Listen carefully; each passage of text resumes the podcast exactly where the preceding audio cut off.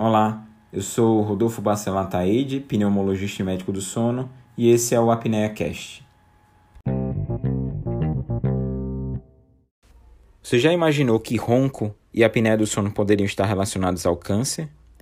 Na verdade, não é um dado tão recente. Desde 2014 e 2015, alguns trabalhos já mostram a correlação entre apneia do sono e câncer. Mas qual seria a justificativa deles?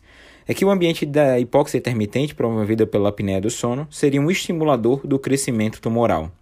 Daí, pacientes com apneia do sono teriam maior chance de desenvolver câncer. Sabe-se que os cânceres eles são mais frequentes em pacientes com apneia do sono, e os pacientes com apneia do sono eles têm maior chance de desenvolver doença metastática e pior resposta terapêutica. Poucos trabalhos avaliam isso, é verdade, e é um ambiente que precisa e carece de maior atenção. A importância do tema é tanta que o Prêmio Nobel de Medicina desse ano foi para estudos em ambiente de hipóxia intermitente. E não há ambiente melhor de hipóxia intermitente do que a apneia do sono.